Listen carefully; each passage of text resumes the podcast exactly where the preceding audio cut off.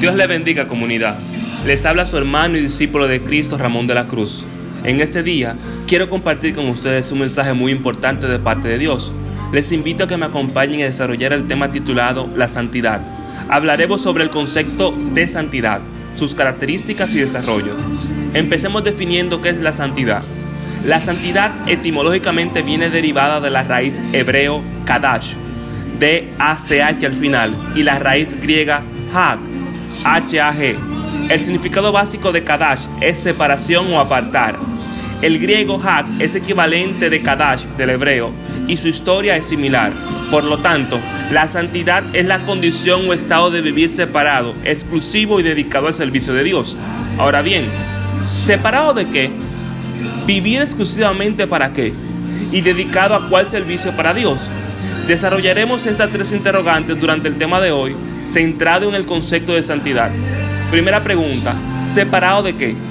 La palabra del Eterno nos revela de que debemos separarnos, de que debemos apartarnos de todo lo que nos contamina espiritualmente. En el libro de Romanos, capítulo 1, versículos 29 y 30, nos dice lo siguiente, refiriéndose a las personas que no se apartaron de las acciones que les contaminan. Se entregaron a toda clase de injusticias e inmoralidades sexuales, de perversidad, avaricia y maldad.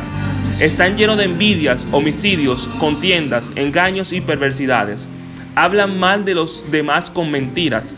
Son enemigos de Dios, insolentes, engreídos, vanidosos. Inventan nuevas formas de pecar y continuamente desobedecen a sus padres. Cierra cita bíblica.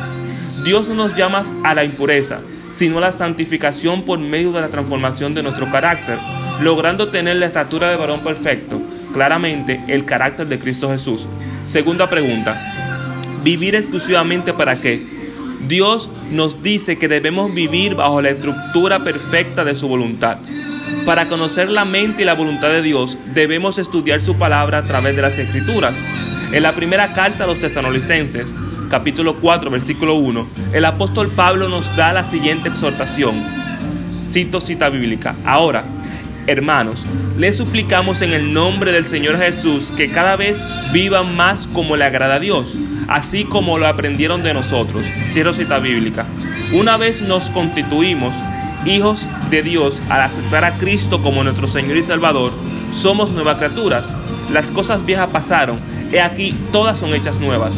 Tercera y última pregunta. Dedicarnos a servir a Dios. Servir a la obra de Dios es uno de nuestros deberes como hijos. Dicha obra consiste en hacer todas nuestras asignaciones con amor y con actitud de gratitud. Ayudar a nuestros amigos, conocidos, vecinos, desconocidos, enemigos. Ayudar a todos sin mirar a quién se trate. En la primera carta a Corintios, capítulo 15, versículo 38, nos dice lo siguiente.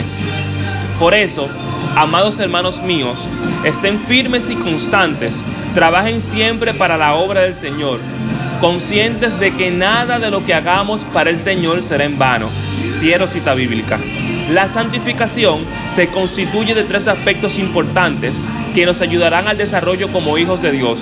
En primer lugar, está la santificación posicional, este es el estado de santificación que obtenemos una vez nos apartamos de las tinieblas y aceptamos seguir a Cristo. La número dos es la santificación progresiva. Es el estado en el cual, una vez siendo hijos de Dios, nos mantenemos en una transformación constante hasta llegar a tener el carácter de Cristo. Y por último, está la santificación perfeccionada, que es mediante el cual nosotros estaremos con un cuerpo perfecto, sin corrupción delante de nuestro Rey Santo, tal como Él es.